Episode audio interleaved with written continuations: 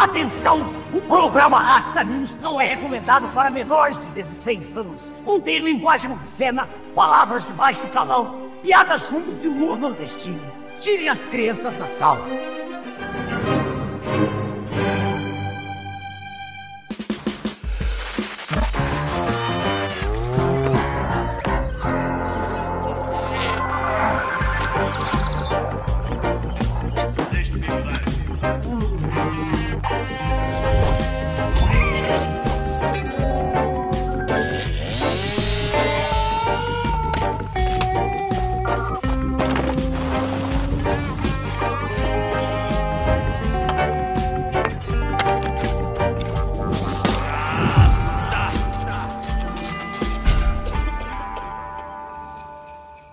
Noite, embaixadores. Boa noite, rastas e rastas. Sejam bem-vindos a mais um Rasta News, o seu jornal semanal isento de notícias. Um menino, um profeta ou o verbo divino que se fez carne e habitou entre nós. No Rasta News de hoje, voltaremos a falar sobre este grande marco que colocou a história nos eixos, dando à humanidade corno e caída a chance da remissão de pecados, da ressurreição da carne e da vida eterna. Amém. No Rasta News de hoje, Natal. Porra, meu irmão, Natal de novo, carai. Vai! Eu confesso que eu fiquei pensando se eu faria mais um vídeo de Natal. A minha primeira participação neste tema foi um curto vídeo de 8 minutos para o especial de Natal da Brasil Paralelo, onde ensinei a minha receita de brisket. No segundo, fiz uma apologia da data, tão criticada por todo tipo de gente brega e sem imaginação, de ateus militontos e funcionários públicos kardecistas, a crenteiros cretinos histéricos e adeptos das tais religiões comparadas, eu estabeleci um guia de conduta com algumas regrinhas para curtir um bom Natal em um momento em que cada membro da família escolheu um político para mamar, enquanto o Rogério só queria fumar o cigarrinho dele em paz. Quem lembra da história de Rogério, hein? Ah, moleque. Mas hoje, meu objetivo não é mais fazer uma defesa da data contra essas uvas passas que vêm fermentar o arroz do Natal e secar os nossos perus. Agora, com o Natal já devidamente defendido e com regras de bem-estar, eu gostaria de fazer o seguinte caso: o Natal é parte da melhor história já escrita por qualquer autor. Sim, meu irmão, isso mesmo. Esqueça Dostoiévski, seu grande inquisidor, né? Esqueça as peças de Shakespeare e as suas atrizes ANCAP com asas de anjos. Esqueçam a cólera de Aquiles, o retorno de Odisseu à sua casa. Esqueça o eu vou diminuir o tamanho do Estado e todas essas ficções, porque todas essas ficções, por belas que sejam, são apenas notas de rodapé se comparadas à grande obra da literatura universal na qual vivemos. Então, pensemos numa grande obra, né? Por onde começaríamos, Beorne? Ô, Rasta, tem que ser com um autor, porque a história não vai se contar sozinha. Sim, meu nome Beorne. Urso Garboso, né? Temos que começar com o autor. E como seria esse autor? Oh, ele teria que ser o melhor autor possível. De acordo, de acordo. Tal autor teria que ter todas as perfeições possíveis, não é mesmo? Ele teria de ser infinitamente bom, infinitamente belo, onisciente, onipresente, tão perfeito que só poderia haver ele mesmo. Né? Nele não haveria qualquer tristeza, qualquer confusão de qualquer tipo. Em sua ação pura, todos os efeitos seguiriam de suas causas com tal maestria, de maneira que nada escapasse da letra que sai da sua pena, uma infinita e perfeita liberdade. Pô, Rasta, mas um autor desses não precisaria escrever nada, porque qualquer personagem que não for ele mesmo vai ser sempre menor, menos perfeito que ele. Por que, que ele faria isso se nada pode obrigar ele? Exatamente, meu Beorne. Ele não é obrigado a nada. E é exatamente isso que faz a história dele a melhor de todas. Pensemos nesses autores ruins que a gente conhece, né? Tipo, Quem Mexeu no Meu Peru, ou Mulheres que Correm com Rolos. Esses caras escrevem por quê? Por motivos mesquinhos, tipo para ganhar um dinheiro enrolando os trouxa e conseguir ali fama e prestígio.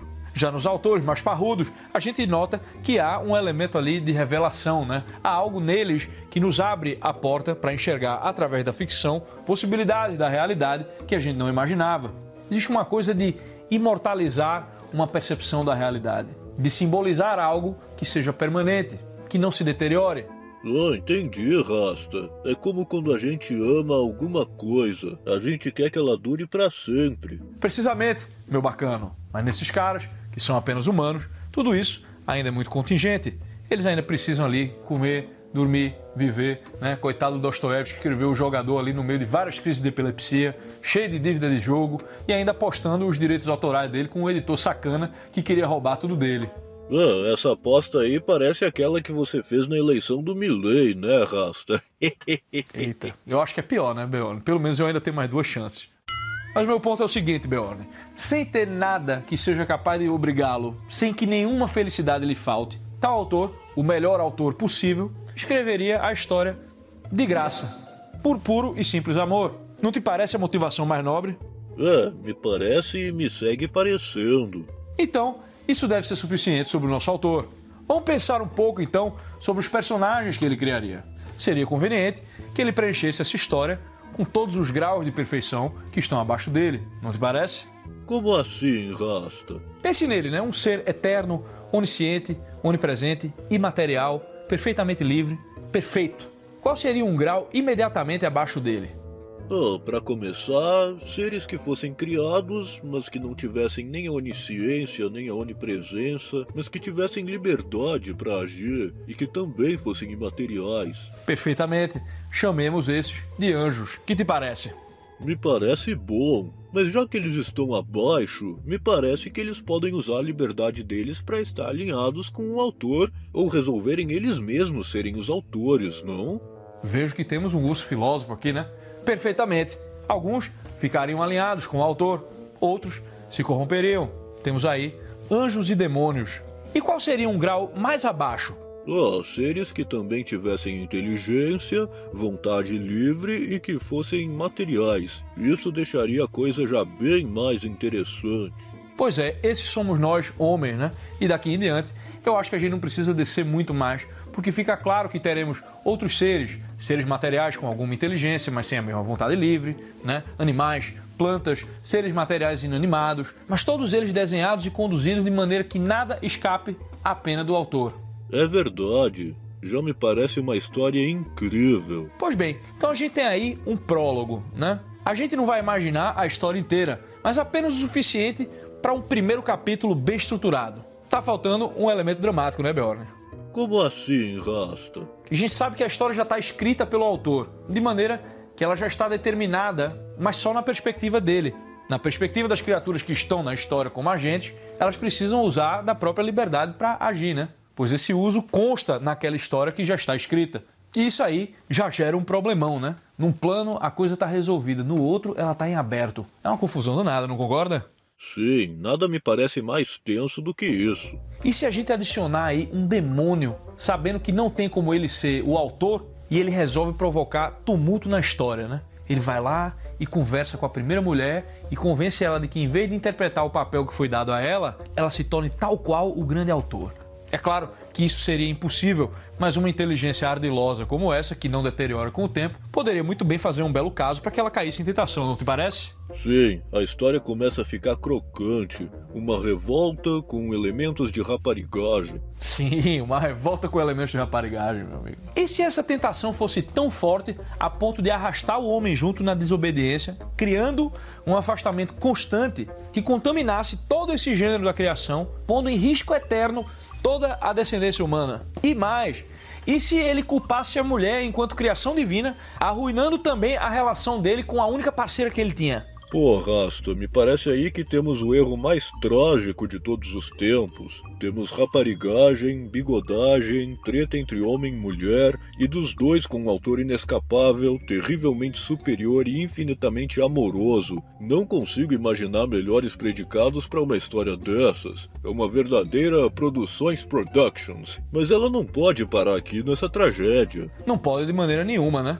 Essa tragédia precisa ter o final de uma comédia e precisa também ter o gênero épico dentro dela, né? Sim, todas as perfeições de todos os gêneros literários têm que estar nela no seu mais alto grau. E se o próprio autor resolvesse resgatar essa criatura que caiu no erro trágico?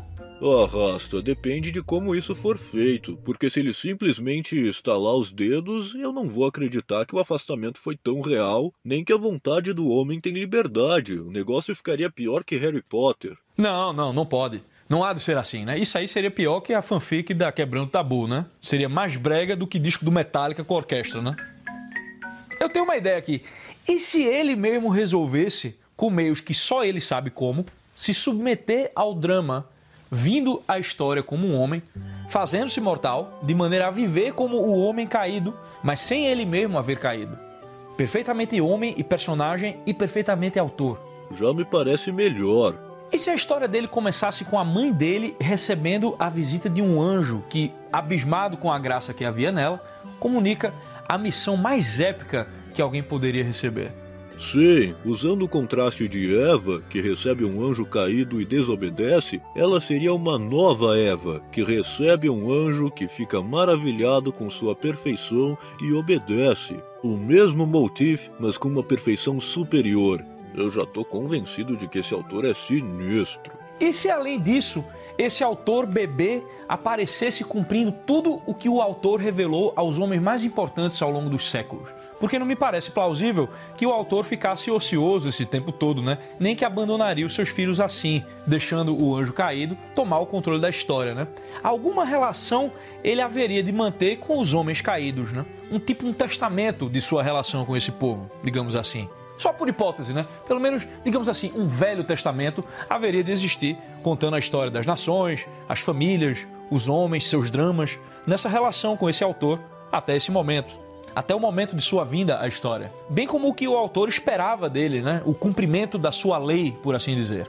Sim, isso seria um sinal de que ele é quem ele é. Mas veja só, vamos combinar que não convém que ele apareça assim com outdoor na Avenida Paulista, se hospedando ali no Tivoli Mofarrege, né? E nascendo no Sírio Libanês.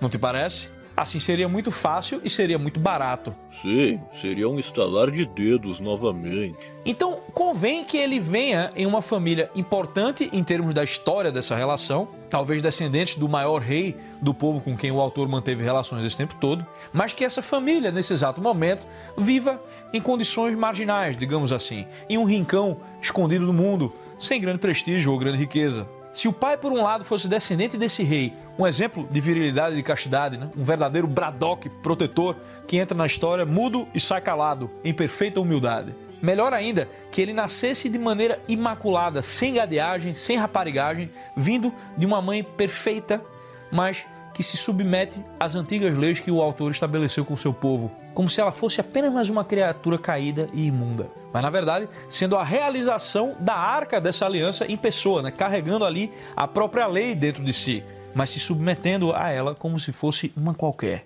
Sim, isso adicionaria uma boa dose de ironia à história, embora eu acredite que há alguns que não apreciam ironia. Por suposto. Mas esses aí merecem mais é show de titã no ano novo, chifre e imposto, né? Voltemos ao nosso menino. E se ele nascesse em um estábulo, no meio das condições precárias de uma jornada a pé, assim, porque sequer havia lugar para ele numa pousadinha mirrada que fosse? Tudo isso dentro de um império que lhe é estrangeiro e cujo imperador, a autoridade máxima, dormia ali placidamente no luxo de seu palácio.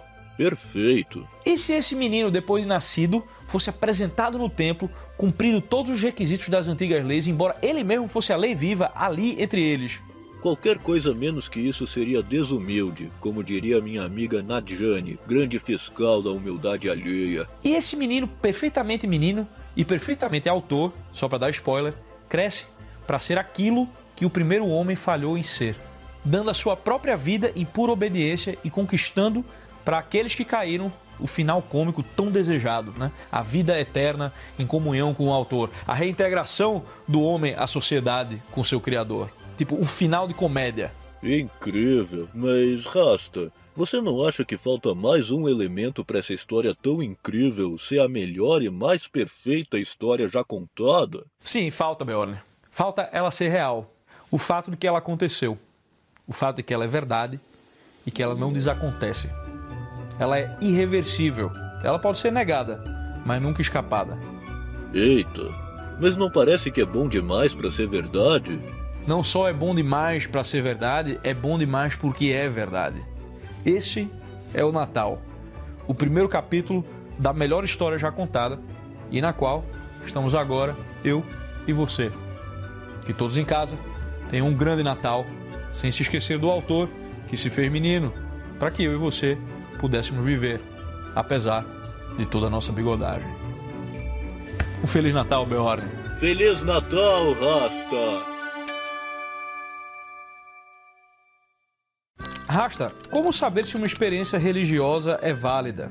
Se você não sabe, não é. Rasta, como faço para conseguir tomar um vinho ou uma cerveja em sua companhia? Não faz, né? Rasta, estou entediado a respeito do mundo. Dificuldade em encontrar algo pelo que lutar. Por quê? Porque tu provavelmente não faz nada direito, né, meu irmão?